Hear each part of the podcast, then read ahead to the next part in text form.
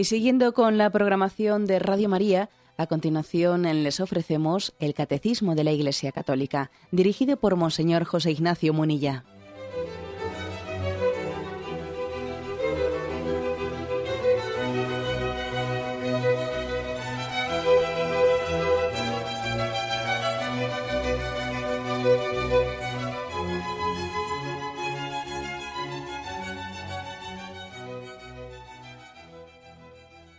Un cordial saludo a todos los oyentes de Radio María. Un día más, con la gracia del Señor, proseguimos el comentario del Catecismo de nuestra Madre, la Iglesia. Continuamos con el punto 2094. Es un punto que tiene mucha enjundia y por eso le vamos a dedicar varios días. Estamos hablando de los pecados contra la caridad dentro del examen del primer mandamiento. Amarás al Señor sobre todas las cosas. El día de ayer lo habíamos dedicado al pecado de la indiferencia. Y prosigue este punto 2094. Eh, dice, se puede pecar de diversas maneras contra el amor de Dios, la indiferencia, descuida o rechaza las consideraciones de la caridad divina. Ayer lo explicábamos, ¿no?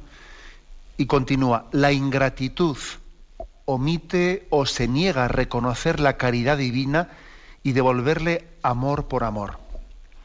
Vamos a centrarnos ahora en la ingratitud en este primer momento. Otro pecado contra la caridad. Otra forma de examinar si cumplimos el primer mandamiento, amarás al Señor con todo tu corazón, con toda tu alma, ¿no?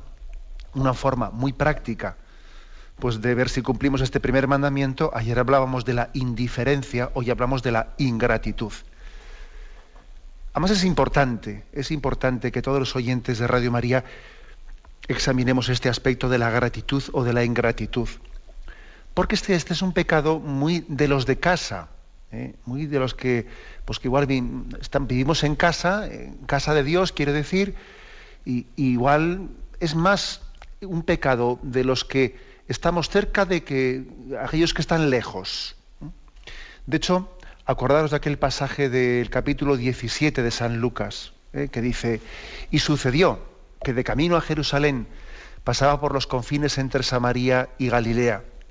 Y al entrar en un pueblo salieron a su encuentro diez hombres leprosos, que se pararon a distancia, y levantando la voz dijeron, Jesús, Maestro, ten compasión de nosotros. Al verlos les dijo, Id y presentaos a los sacerdotes. Y sucedió que mientras iban quedaron limpios.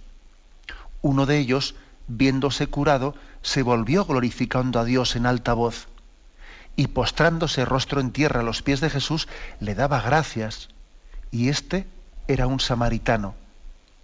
Tomó la palabra Jesús y dijo, ¿no han quedado limpios los diez?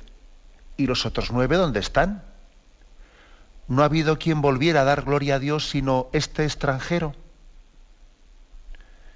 Jesús enfatiza que el que había vuelto a dar gracias era de los diez el que era extranjero. El samaritano, los otros nueve, que eran de casa, no habían vuelto a dar gracias. Los otros leprosos parece como que no tenían, no sentían esa necesidad, esa conciencia de, gratuidad en el don que habían recibido. Ojo, por lo tanto, la ingratitud es un pecado de, de, los de casa. Además, eso lo vemos en nuestra vida diaria, en nuestra vida corriente.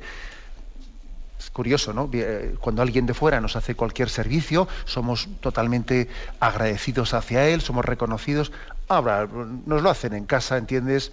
Lo ha hecho mi hermano, lo ha hecho mi madre, pues hombre, pues no hace falta estar...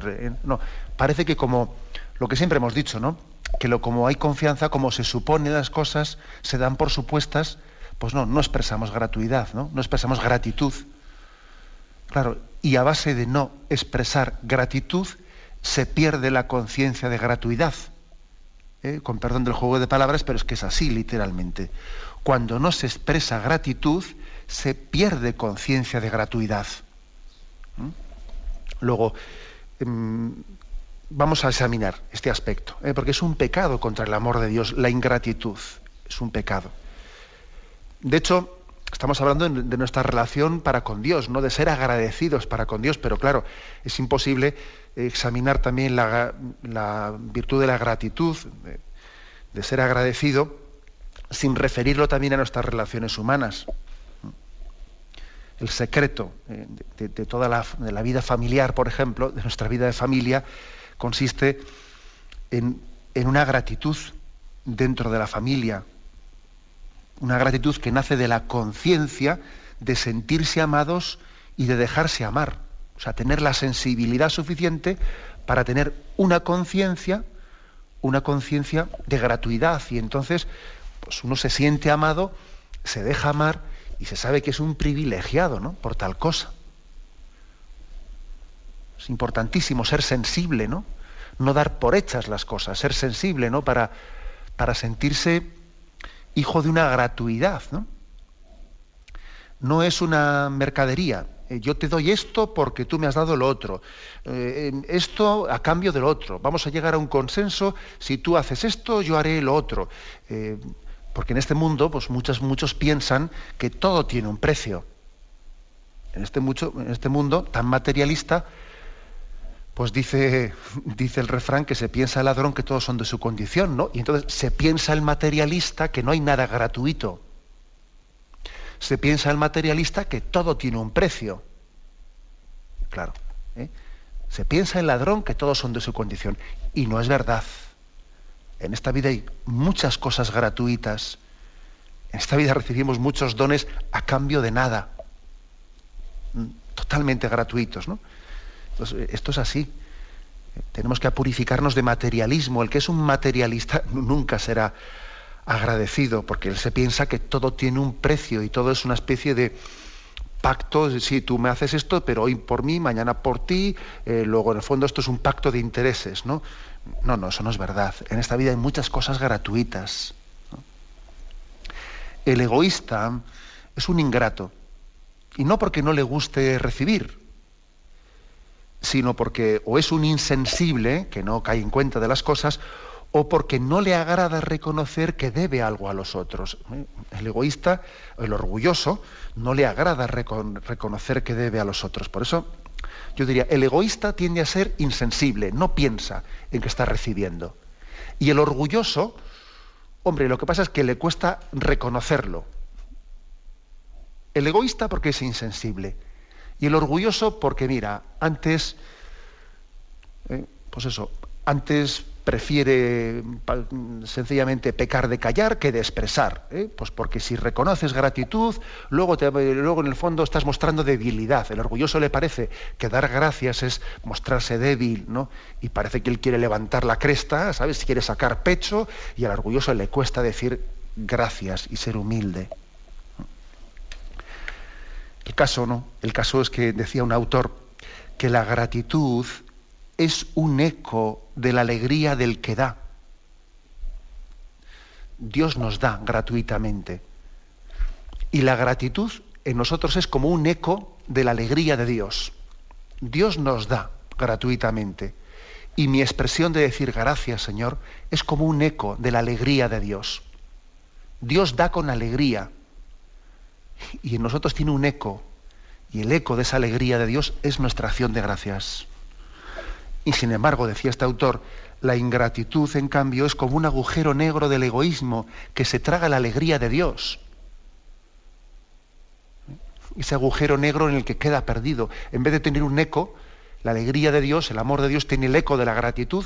Bueno, pues cuando hay ingratitud es como un agujero negro en el que se pierde, ¿no? Dios, Dios da con alegría Dios da con amor y ahí se pierde en un agujero negro sin que por nuestra parte le devolvamos un eco, un eco a Dios de gratitud.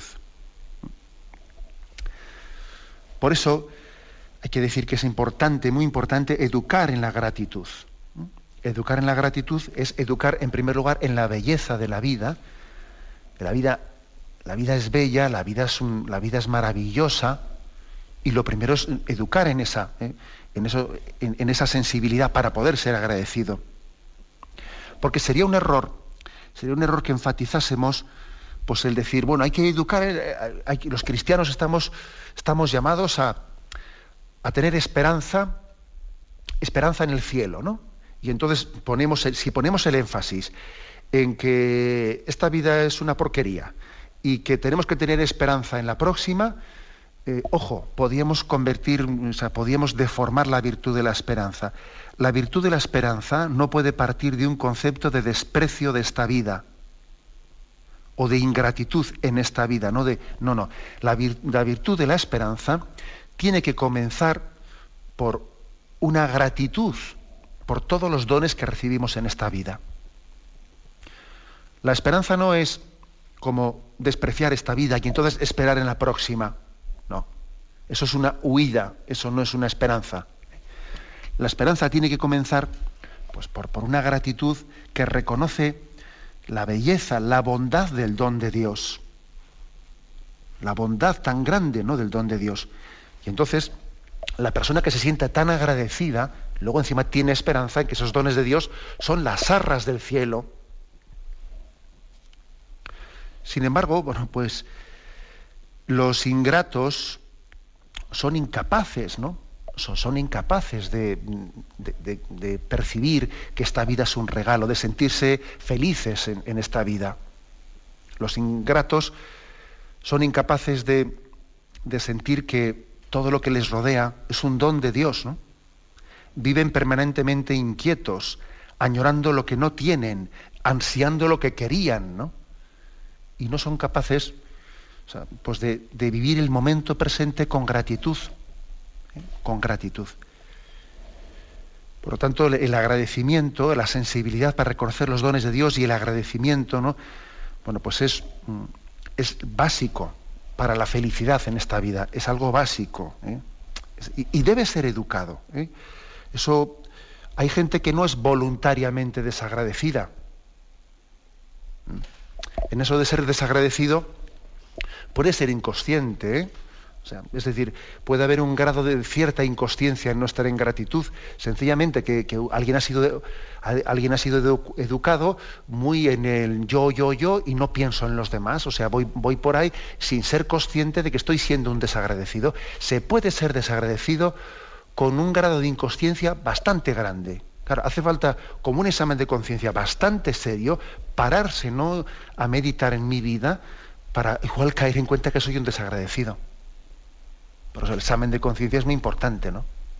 Es muy importante, porque hay, pecados que pueden ser semi-inconscientes, pero no quiere decir que como no son conscientes no sean pecados, porque claro, para que yo haya sido así de, así de ingrato, eh, he tenido que ser súper egoísta.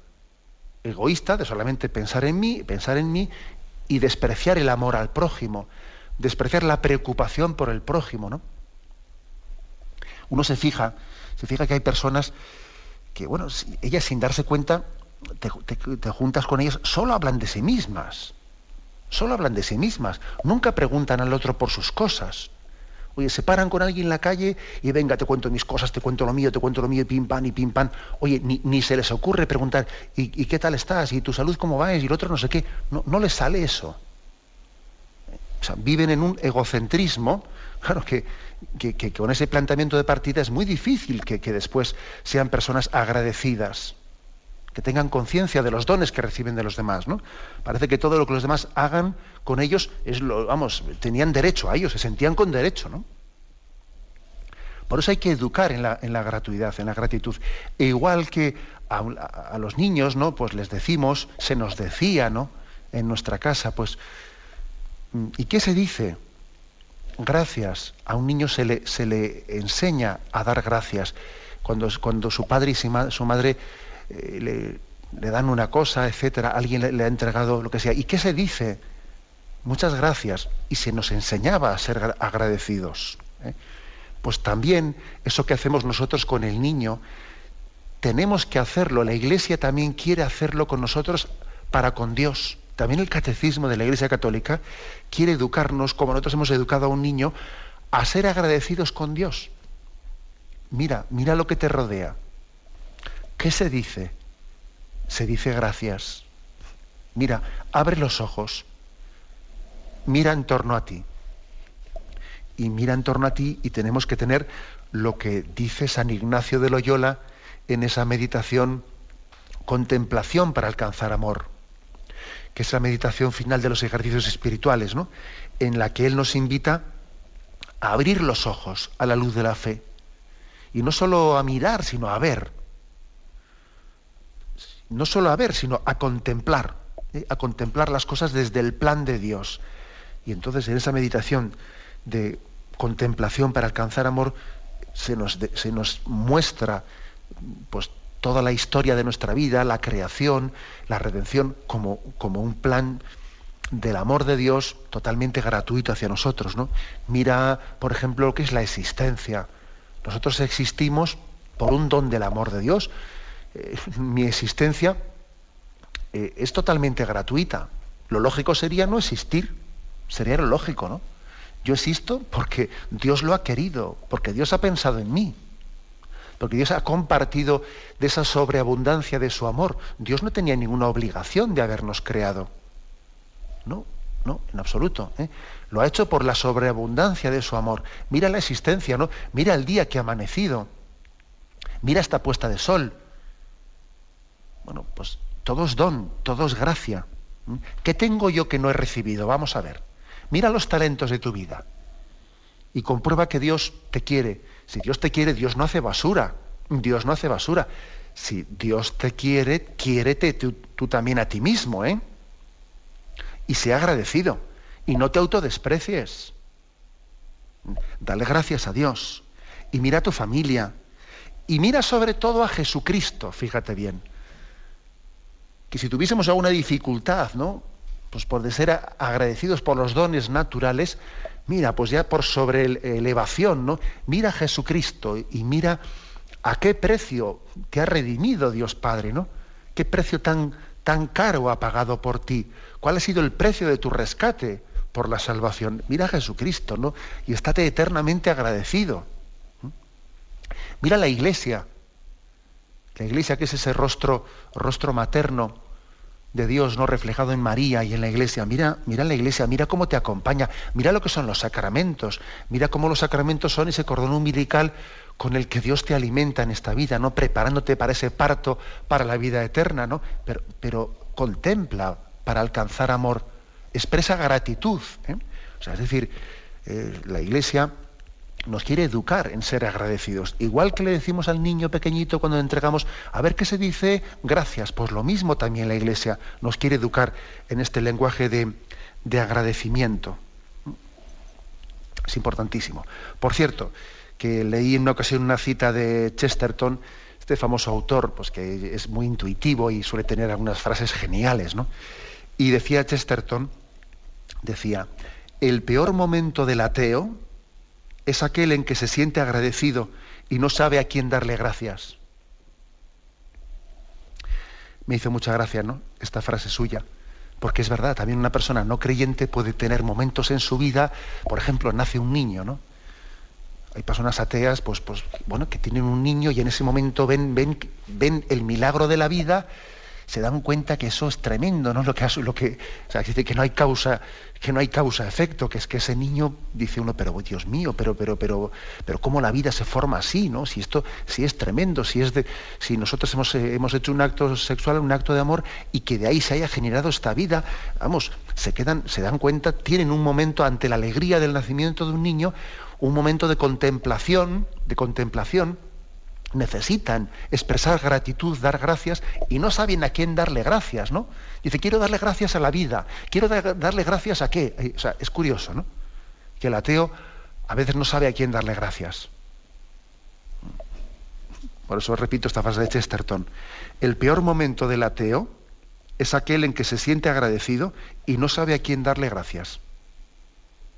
Claro, nosotros sabemos, por el don de la fe, por el don inmerecido de la fe, somos conscientes, debemos de ser conscientes de cuál es el origen de los dones. El origen de los dones es Dios.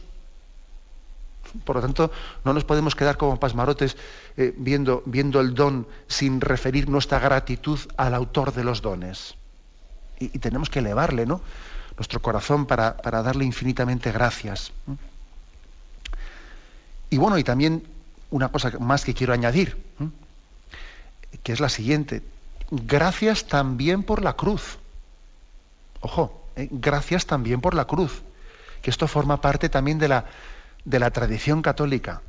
No solo gracias por lo que yo estimo eh, bueno y conveniente para mí, también gracias porque yo sé por la fe que también las cruces de la vida forman parte de los dones de Dios. Pues por ejemplo, ¿eh? recuerdo pues, algunos, algunas citas ¿no? Del padre del padre Pío, de San Pío de Pietralcina, ¿eh? decía él, si Jesús se manifiesta, dale gracias. Si se oculta, también. Todo es juego de su amor. Así de claro, ¿eh? lo decía el Padre Pío, así hablan los santos. Si Jesús se manifiesta, dale gracias. Y si se oculta, también, que todo es parte de su amor. Juan 23, de feliz memoria, ¿no? En su diario, el diario de Juan 23, dice, procuro aguantar el dolor, dando gracias a Dios porque sea soportable. Lo dice él en su enfermedad, dando gracias a Dios porque me dé gracias para soportarlo. Pues otro, otro autor espiritual, ¿no?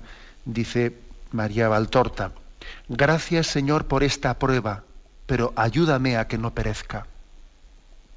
Le da gracias por esa prueba, por esa cruz, ¿no? Y le dice, pero ayúdame a que no perezca. Señor, mejor así, gracias. Es decir, también hasta ahí debe de llegar nuestra gratitud. ¿eh? Nuestra gratitud debe llegar, pues, hasta la confianza de que todo resulta para bien en aquellos que aman a Dios.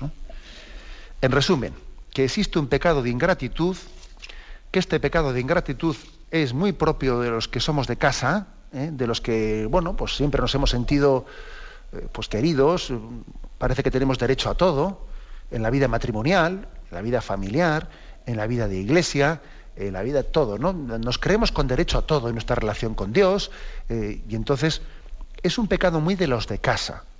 Las personas neoconversas, que igual han estado alejadas y luego vienen, pues eh, es más difícil que sean ingratas. Pero igual, los que de, toda la vida de Dios, ¿no? Pues hemos sido católicos y, bueno, pues es más fácil, ¿no? Que seamos insensibles y que caigamos en el pecado de la, de la ingratitud. ¿eh? Recuerdo esta frase de Jesús.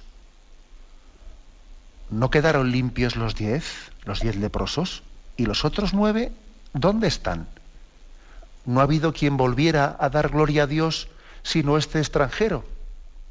Vamos a tener un momento de reflexión y continuaremos enseguida.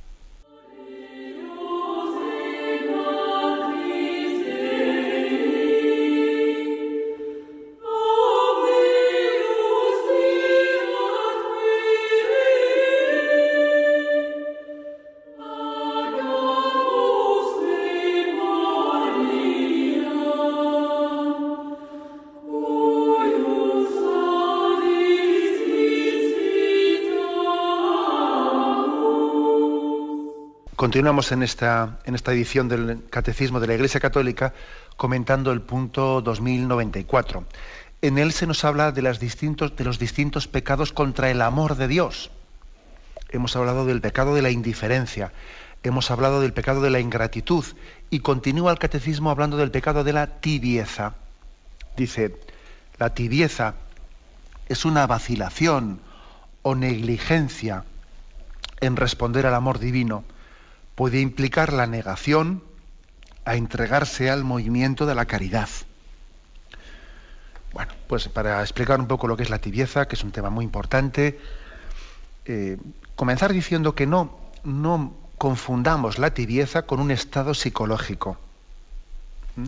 Algunas personas pueden decir, me siento muy triste, me siento muy lánguida, me siento muy fatigado, eh, pues muy bueno pues muy venido abajo. Creo que estoy eh, siendo tentado de tibieza. Hombre vamos a ver eh, que son dos cosas distintas es verdad que lo psicológico puede influir puede influir también en un pues en una tentación de tibieza puede influir no pero el, mero hastío la falta de vigor o el mal humor o la tristeza en sí mismas no son tibieza ¿eh? son más bien estados psicológicos, ¿eh?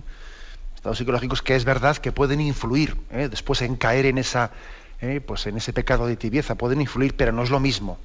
No confundamos lo psicológico con lo moral. Es verdad que lo psicológico está muy, muy ligado a lo moral y que influye una cosa en la otra, pero no, pero no sería conveniente, o sea, no sería adecuado confundirlo. Es verdad que hay estados de ánimo, de hastío, eh, de cansancio, de tristeza, que pueden influir en la tibieza. Pero la tibieza no es un sentimiento, no es un estado afectivo. ¿eh? No, la tibieza es una actitud de la voluntad. Claro que por eso es pecado. ¿eh? Si no sería otra cosa. ¿eh? Es una actitud de la voluntad. No consiste meramente en un melancólico decaimiento, sino que la tibieza consiste también en un rechazo más deliberado, más consciente o menos consciente, pero en un rechazo de la voluntad de Dios, de, la llamada de Dios a la santidad, de la llamada de Dios a, que sigamos su camino, ¿no? a que sigamos en fidelidad el camino de los mandamientos, etc. La tibieza se encuentra, la podemos encontrar fácilmente en las almas, en los cristianos que aceptan, que aceptamos pues, el pecado venial y que hacemos de él una costumbre.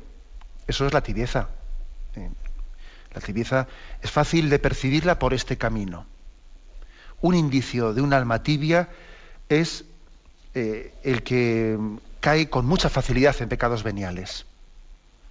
Incluso, fijaros, si me apuráis, si me apuráis, la tibieza no se percibe tanto por las caídas, por las caídas puntuales en pecados graves. Por ahí no se suele percibir tanto, sino más bien la tibieza se percibe por la caída frecuente en pecados leves. ¿eh? Por ejemplo, San Pedro.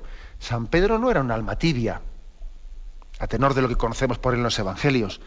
Es verdad que él negó al Señor y, tuvo un pecado grave de, negación del Señor, ¿no? De cobardía. Pero bueno, Pedro podía ser cobarde, podía ser orgulloso, podía ser lo que fuere, ¿no? Pero, pero tibio no era el hombre.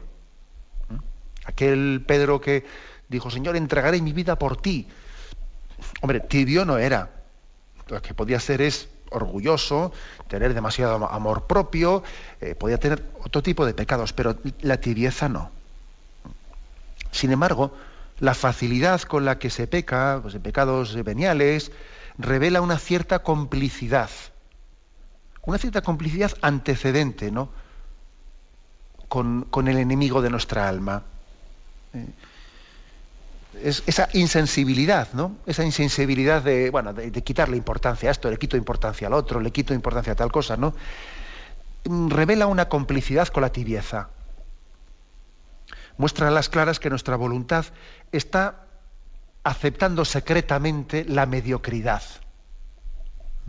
que ha renunciado a la santidad. Fíjate que Pedro no había renunciado a la santidad. ¿eh? Aquel Pedro que, que, traiciona a Jesús no, había renunciado a la santidad. Sencillamente que es incoherente y cae, pero no era tibio. Pero es que el tibio sí ha renunciado a la santidad. ¿eh? Está como, bueno, pues una y otra vez buscando siempre el camino el camino que, le quita, eh, que, le priva de la cruz, eh, el mínimo esfuerzo, eh, pues máximo placer con mínimo esfuerzo, etcétera, etcétera. Y al final el tibio sí tiene una complicidad y tiene secretamente una voluntad de renunciar a la santidad, a la llamada a la santidad.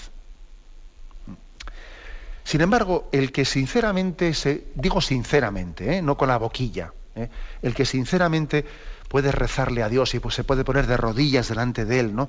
Y le puede decir, Señor, yo no quiero negarte nada, quiero hacer lo que tú quieras en mi vida, quiero seguir tus deseos, que tus deseos sean mi voluntad, no quiero reservarme nada para mí, eh, te entrego mi voluntad, todo tuyo soy. Ese, el que hace esta oración en sinceridad, el que hace suyo aquel lema de Juan Pablo II, ¿no? Totus tus, todo de María, y en María soy de Cristo, y en Cristo soy de Dios Padre, ¿no? El que, el que hace esta ofrenda total de su vida y la hace no de boquilla, ¿no? sino la hace con verdadero deseo de que sea así, aunque luego nuestro pecado igual, no, pero tiene el deseo de que sea así, ese no es tibio. Mm. Puede tener caídas, puede tener tal, pero ese no es tibio, quiere ser santo, ¿no? El tibio, por el contrario, no quiere pronunciar sinceramente la palabra del abandono en manos de Dios. Ese Señor, haz de mí lo que quieras. Sea lo que sea, lo acepto todo, con tal de que tu voluntad se cumpla en mí y en todas tus criaturas. Eso no lo dirá nunca un tibio de verdad. No lo diré nunca. Bueno, porque pondrá límites a su entrega, pondrá límites. Sí, yo lo que Dios quiera, pero vamos, sin exagerar, ¿no? Sin exagerar. Está siempre buscando componendas, ¿eh? componendas. Eh, por lo tanto, un alma cristiana lo que le hace tibia, tibia, es el cautiverio de su alma. Está, está, cautivada, bueno, pues por apegos, a los que les ha dado un cierto, ¿eh? les ha dado carta de ciudadanía, ha pactado con ellos, ha hecho un pacto con sus pecados, con sus pecados veniales, ha hecho las paces con ellos, vamos, vamos a ser claros. Una cosa es que una persona caiga por debilidad, pero sin embargo esa caída no le lleve a pactar con el pecado. Pero es que el tibio ha pactado con el pecado, ha hecho un pacto. Una pereza consentida, un rencor mantenido, pues una cierta irregularidad, ¿no? Pues en nuestra vida de exigencia, pero cosas, apegos consentidos, ¿no? Apegos que se han consentido. Eso es la tibieza. Hablando claro, ¿no? Eso es la tibieza. Y lógicamente, pues tiene una gravedad importante ¿no? en, nuestra vida, en nuestra vida espiritual. Bueno, pues tan importante no es la tibieza que, que nosotros tenemos, tenemos de alguna manera que, que, reaccionar frente a ella y creo que nos puede ayudar a hacer una breve, ¿no? Una, una, breve lectura de un texto bíblico. Igual que antes he leído, hablando de la gratitud y del pecado de ingratitud, he leído ese texto de, de Lucas 17 en el que se hablaba de los diez leprosos y que el Señor curó a los diez y solamente uno vino a dar gracias, hay otro texto muy adecuado para hablar de la, de la tibieza, que es el de Apocalipsis 3, versículos 14 y siguientes. Y es que en el mensaje, en la carta a las iglesias de Asia, allí se habla a la iglesia de la Odisea y se dice, al ángel de la iglesia de la Odisea escribe, Así habla el amén, el testigo fiel y veraz. Conozco tu conducta. No eres ni frío ni caliente. Ojalá fueras frío o caliente. Ahora bien, puesto que eres tibio y ni frío ni caliente, voy a vomitarte de mi boca. Qué impresionante esto, ¿eh? lo voy a volver a leer. Dice, conozco tu conducta, no eres ni frío ni caliente. Fijaros lo que hemos dicho antes del apego a los pecados veniales, el que uno ha hecho un pacto con ellos, ha hecho las paces con ellos, con su pereza, con su, con su esto, con su lo otro, con su lo demás allá, ¿no? No eres ni frío ni caliente. Ojalá fueras frío o caliente. Ahora bien, puesto que eres tibio y no frío ni caliente, voy a vomitarte de mi boca. Tú dices, soy rico, me he enriquecido, nada me falta y no te das cuenta que eres un desgraciado, digno de compasión, pobre, ciego y desnudo. Te aconsejo, ahora escucharos, escuchad qué consejos da. Eh, aquí el libro del Apocalipsis, qué consejos da para salir de la, de la tibieza, que son consejos importantísimos. Te aconsejo que me compres oro crisolado al fuego para que te enriquezcas. Luego lo explicamos. Segundo, vestidos blancos para que te cubras y no quede al descubierto la vergüenza de tu desnudez. Tercero, y un colirio para que te des en los ojos y recobres la vista. Yo a los que amo los reprendo y corrijo. Sé pues ferviente y arrepiéntete. Mira que estoy a la puerta y llamo. Si alguno oye mi voz y me abre la puerta, entraré en su casa y cenaré con él y él conmigo. Es un texto impresionante eh, que deberíamos de, leer. ¿no? Os invito a que busquéis en vuestra Biblia este texto, que lo tenéis en el libro del Apocalipsis, que sabéis que es el último libro de la Biblia, capítulo tercero, versículos del, del 14 y siguientes. Bueno, fijaros qué reprensión, no qué tirón de orejas a nuestra tibieza. No eres ni frío ni caliente. Ojalá fueses frío caliente. Mira, es, es fuerte decir eso, ¿eh? Es como si dijese, mira, más valdría que hicieses pecados graves, ¿eh? en vez de quedarte ahí instalado en la tibieza y pensarte que eres bueno. Que es una afirmación atrevida, ¿eh? pero es palabra de Dios. Ojalá fueses frío y caliente, es peor que seas tibio. ¿eh? Y da unos consejos, ¿eh? unos consejos, porque además él dice, yo a los que amo los reprendo. Y esta reprensión que te hago, que te hago es porque te amo. Y los consejos que da para salir de la tibieza son estos. Compra oro acrisolado al fuego. ¿Qué quiere decir? Pues que, que el oro, es decir, las virtudes, tienen que estar acrisoladas al fuego, que sin cruz no hay nada, hablando en plata. ¿eh? O sea que, que tienes que acrisolar esas virtudes, el oro de tu vida, lo mejor de tu vida, tiene que estar acrisolado al fuego. Agarra la cruz, no huyas de la cruz. No huyas de la negación de ti mismo. ¿eh? No busques el camino de la facilidad. ¿eh? No existe felicidad sin cruz. Entonces, algunos buscan ¿eh? la felicidad por la facilidad. Y eso es un desastre. Hay que ir a la felicidad por la fidelidad, que es distinto. Luego dice, compra oro acrisolado al fuego y, el, fuego purifica y el fuego lógicamente eh, nos, duele, pero al mismo tiempo que nos duele nos, nos purifica, nos curte, ¿no? Sin cruz no hay oro acrisolado. Segundo dice, compra vestidos blancos para cubrir tu desnudez.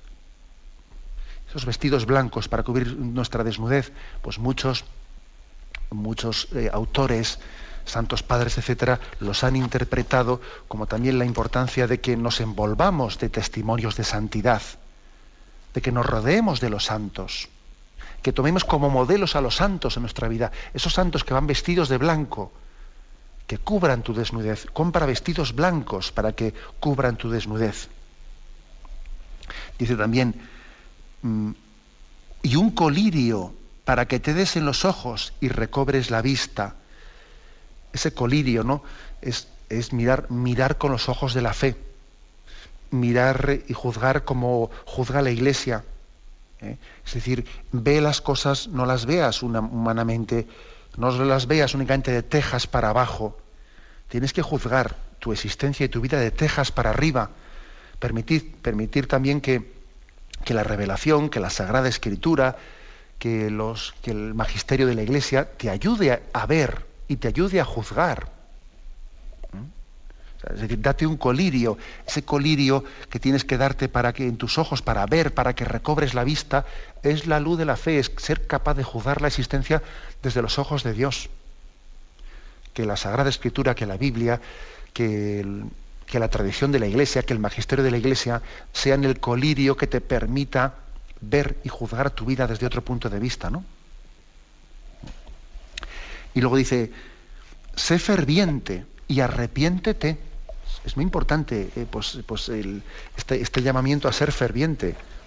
Aquí en Radio María sabéis que, solemos hacer por las mañanas, se hacen pues, tempranito, en esas oraciones de la mañana, se hace el ofrecimiento de obras, ¿no?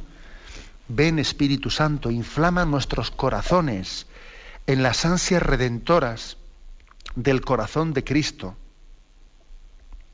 esta oración no puede ser más antitibieza. Es un, antídoto absoluto, ¿no? Quien reza esta oración fervientemente, no creyendo en ella, la verdad es que desde luego es imposible que sea tibio. Ven Espíritu Santo, inflama nuestros corazones en las ansias redentoras del corazón de Cristo, para que ofrezcamos de veras nuestras personas y obras en unión con Él por la redención del mundo. Señor mío y Dios mío Jesucristo, por el corazón inmaculado de María me consagro a tu corazón y me ofrezco contigo al Padre en tu santo sacrificio del altar, con mi oración y mi trabajo, sufrimientos y alegrías de hoy, en reparación de nuestros pecados y para que venga a nosotros tu reino. Bueno, esta es una oración antitibieza. Pedir al Espíritu Santo que inflame nuestros corazones en las ansias redentoras del corazón de Cristo. Bueno, pues eh, la clave está en que, en que recemos de verdad, o sea, que, hagamos de verdad esta expresión, ¿no? que salga de nuestro corazón en verdad. Pero bueno, decía pues, un santo jesuita que, un servidor conoce, decía que algunos, en lugar de inflamar, inflamar el mundo con las ansias redentoras del corazón de Cristo, se comportan como bomberos que apagan con la manguera de la tibieza toda chispa de, ¿eh? de entusiasmo. Claro, hay que tener cuidado. Ojo, ¿eh? que a veces lo que hacemos es estar siempre apagando con la manguera de la tibieza las cosas, en vez de, en vez de inflamar el mundo con las ansias redentoras. Un texto, un texto de, un jesuita, quien fue general, general de la Compañía de Jesús, el padre Arrupe, que leyendo un libro suyo a mí me impactó y, y anoté, anoté esta cita. Decía el padre Arrupe, le pedí a Dios que me hiciese morir antes de serle infiel, porque la muerte también es apostolado, mientras que la tibieza del sacerdote es la ruina de la cristiandad. Me pareció una expresión pues, que brota de un corazón, brota de un corazón que quiere ser fiel a Dios y quiere superar decididamente la tibieza, ¿no? La voy a volver a leer.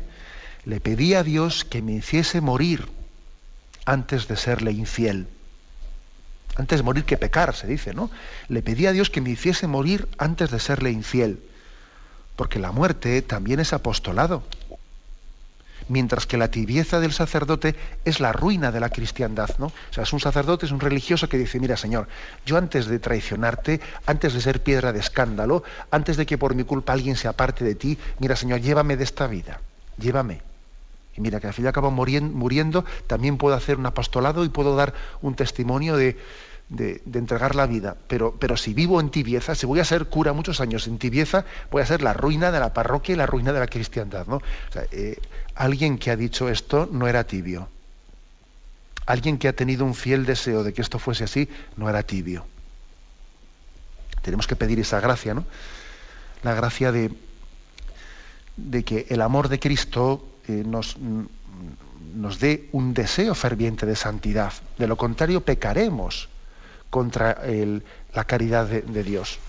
De lo contrario, no nos tomaremos en serio el primer mandamiento. Amarás al Señor sobre todas las cosas. Amarás al Señor tu Dios con todo tu corazón, con toda tu alma, con todo tu ser. ¿eh? Por eso yo creo que concluimos, debemos de concluir esta reflexión sobre la tibieza, pues haciendo referencia de nuevo a ese texto de Apocalipsis 3, ¿no? que, hemos, que, hemos, que hemos leído. Conozco tu conducta, no eres ni frío ni caliente. Ojalá, ojalá fueras frío o caliente. Ahora bien, puesto que eres tibio y no frío ni caliente, voy a vomitarte de mi boca. Yo a los que quiero los reprendo. Sé ferviente y arrepiéntete. Bien, lo dejamos aquí. Vamos a dar ahora paso a la intervención de los oyentes. Podéis llamar para formular vuestras preguntas al teléfono 917-107-700. 917-107-700.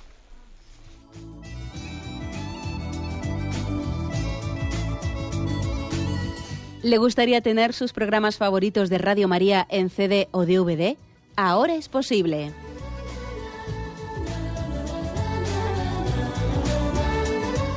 Le sugerimos que primero se informe en qué formato de audio lo puede escuchar en su equipo, DVD o CD, teniendo en cuenta que no todos los lectores de CD pueden reproducir el formato digital MP3 en el que enviamos nuestros programas.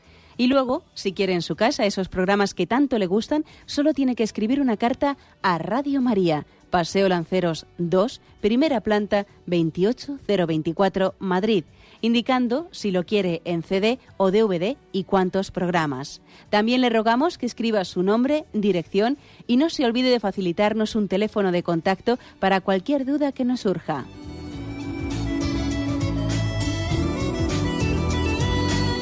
Radio María, más cerca de usted.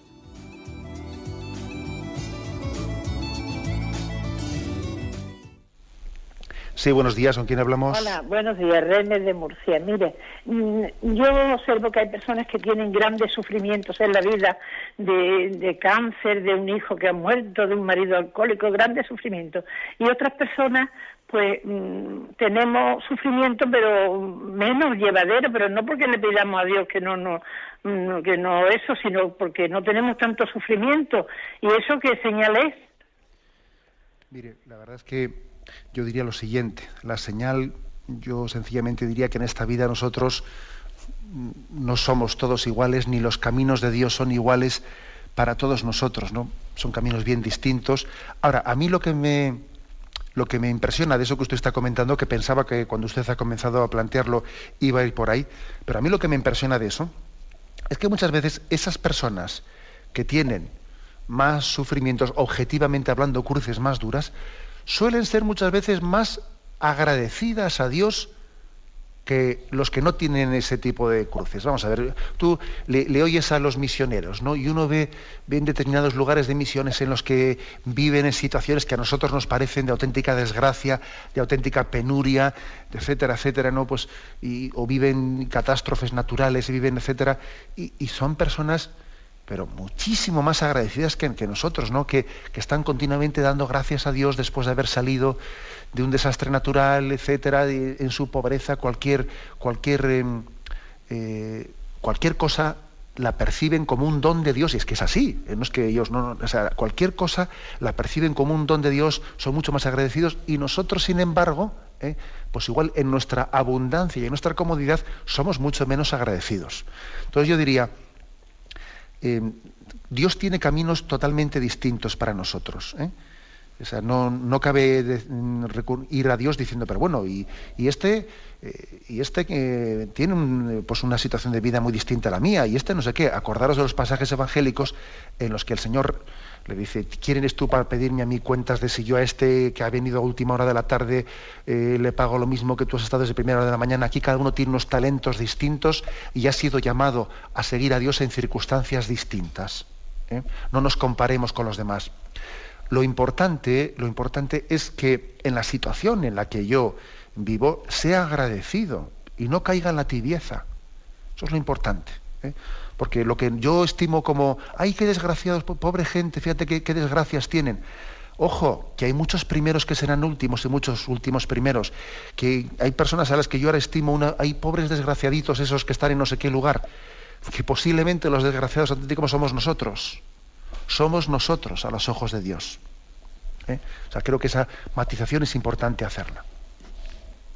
Adelante, damos paso a un siguiente oyente.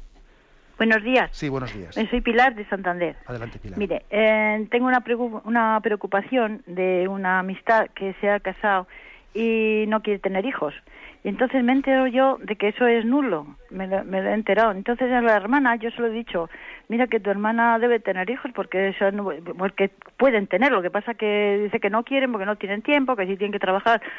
Y yo no sé cuál es mi postura. A mí me da un poco de miedo meterme en ese terreno porque a lo mejor le hago daño, a lo mejor meto la pata. ¿Entiendo lo que le digo? Entonces, mm, quiero saber yo qué es lo que tengo que hacer en este caso. Estoy preocupada porque le digo a la hermana, tú intenta ver que tengan hijos y, dice, ya se lo digo, pero no sé qué. Digo, no le digas nada de que, que, me he enterado de que matrimonio nulo, porque a lo mejor se, se pone peor la cosa. Yo no sé, no sé qué, qué pregunta exponerle usted. Bueno, la verdad es que es cierto que, que la cerrazón o la exclusión, la exclusión de, de la apertura a la vida, eh, puede ser un motivo de nulidad matrimonial. Ahora, eh, también es cierto que sería, es decir, que sería una exclusión de apertura a la vida no en un momento determinado, sino, sino de continuo, eh, de una manera, de una actitud permanente.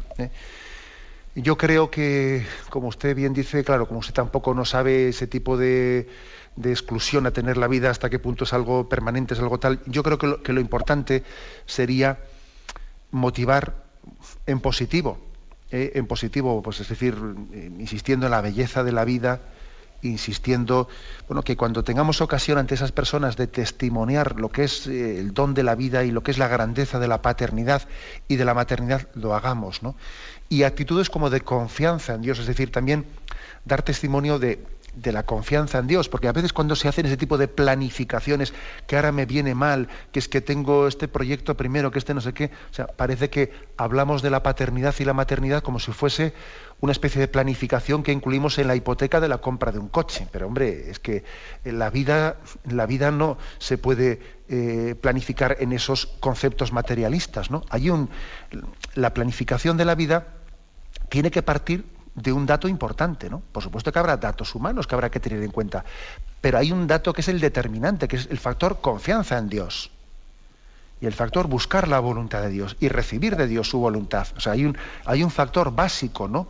En la, en la planificación. No hay una planificación cristiana no puede ser cristiana la planificación familiar si no parte de este, de este aspecto, de decir, yo confío en Dios, ¿eh? o sea, es decir, de acuerdo, tendré que también ver mi situación, pero confío en Dios. ¿Eh? Y, no podemos planificar los hijos como si se tratase de hacer unos cálculos sobre la hipoteca del coche. ¿eh? Eso es lo, yo creo que lo, lo importante a transmitir. Pues, lógicamente, dependiendo del grado de confianza que tenga uno con una persona, puede transmitir más o menos, o no es prudente que sea uno el que lo transmita, tiene que ser otro. Eso es otro tema ya distinto. Bueno, adelante, damos paso a un siguiente oyente. Buenos días. Hola, buenos días, padre. buenos días. Soy Pilar. Adelante, Pilar. Mire, no sé, estoy un poco nerviosa porque es la primera vez que hablo con usted. No sé si es consejo, bueno, usted me dirá cuando un sacerdote está siendo muy criticado y se le critica por fuera y venga y duro. Y desde ayer ronda en mi cabeza, digo, bueno, ¿no sería mejor hablar con, con el obispo o con algo porque se le está haciendo daño al sacerdote, a la parroquia y nos estamos haciendo daño a nosotros? Que a lo mejor es culpa nuestra, pero es que están llegando ya las cosas un poco y, yo ya es que ya me preocupa porque digo, Dios mío, qué ejemplo estamos dando. Sobre todo... Pues bueno, la verdad es que la verdad es que le respondo un poco a su consulta pues puede ser que sí, eh, puede ser que sí. Igual en alguna situación un poco extrema, donde igual eh, se, esté creando un ejemplo, o sea, un ambiente muy malo de, pues de desgaste, de crítica continua, etcétera, etcétera, etcétera, pues, mm, pues uno pues un católico pues dice, bueno, voy a hablar con el obispo porque me parece que le voy a contar un poco esta situación porque es de un desgaste grande y puede ser eh, dañina para la parroquia, para el propio sacerdote, voy a poner en su, en su conocimiento estos datos y que él luego juzgue prudentemente.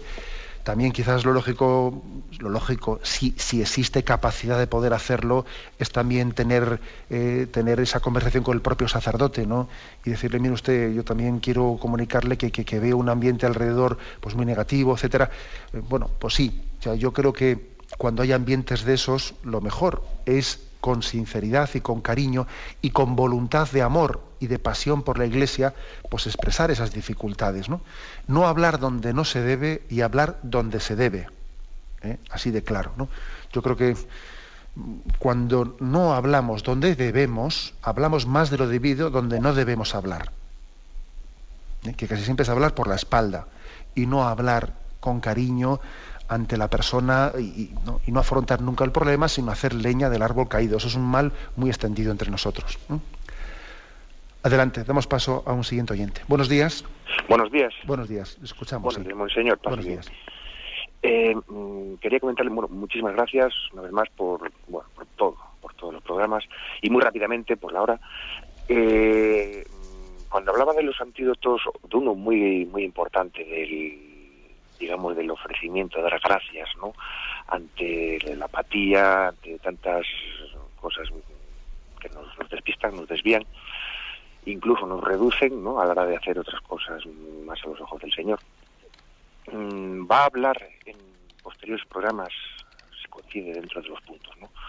Si puede, bueno, si, cuadra, ¿no? Digamos, de más antídotos, de tantos y tantos que, que hay va a poder desarrollar la medida que pueda ser dentro de, del tiempo, del horario, etcétera.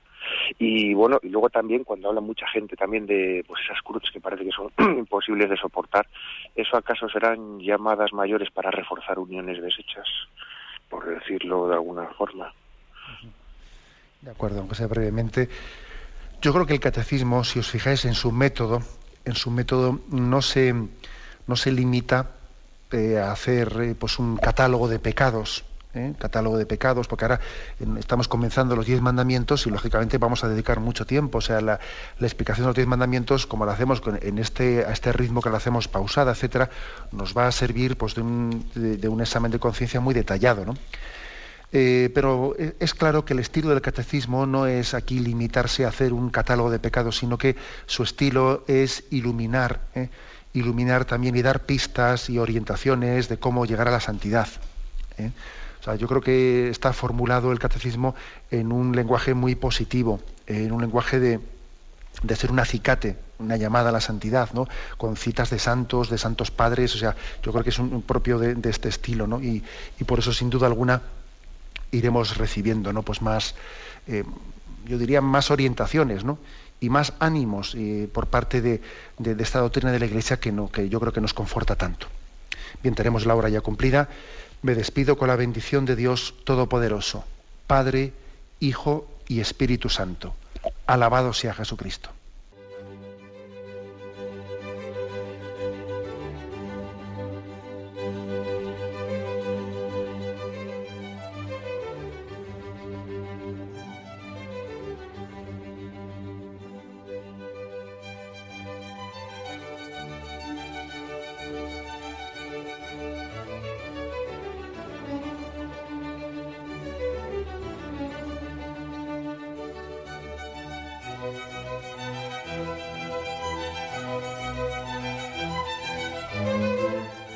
Han podido escuchar en Radio María el Catecismo de la Iglesia Católica, dirigido por Monseñor José Ignacio Munilla.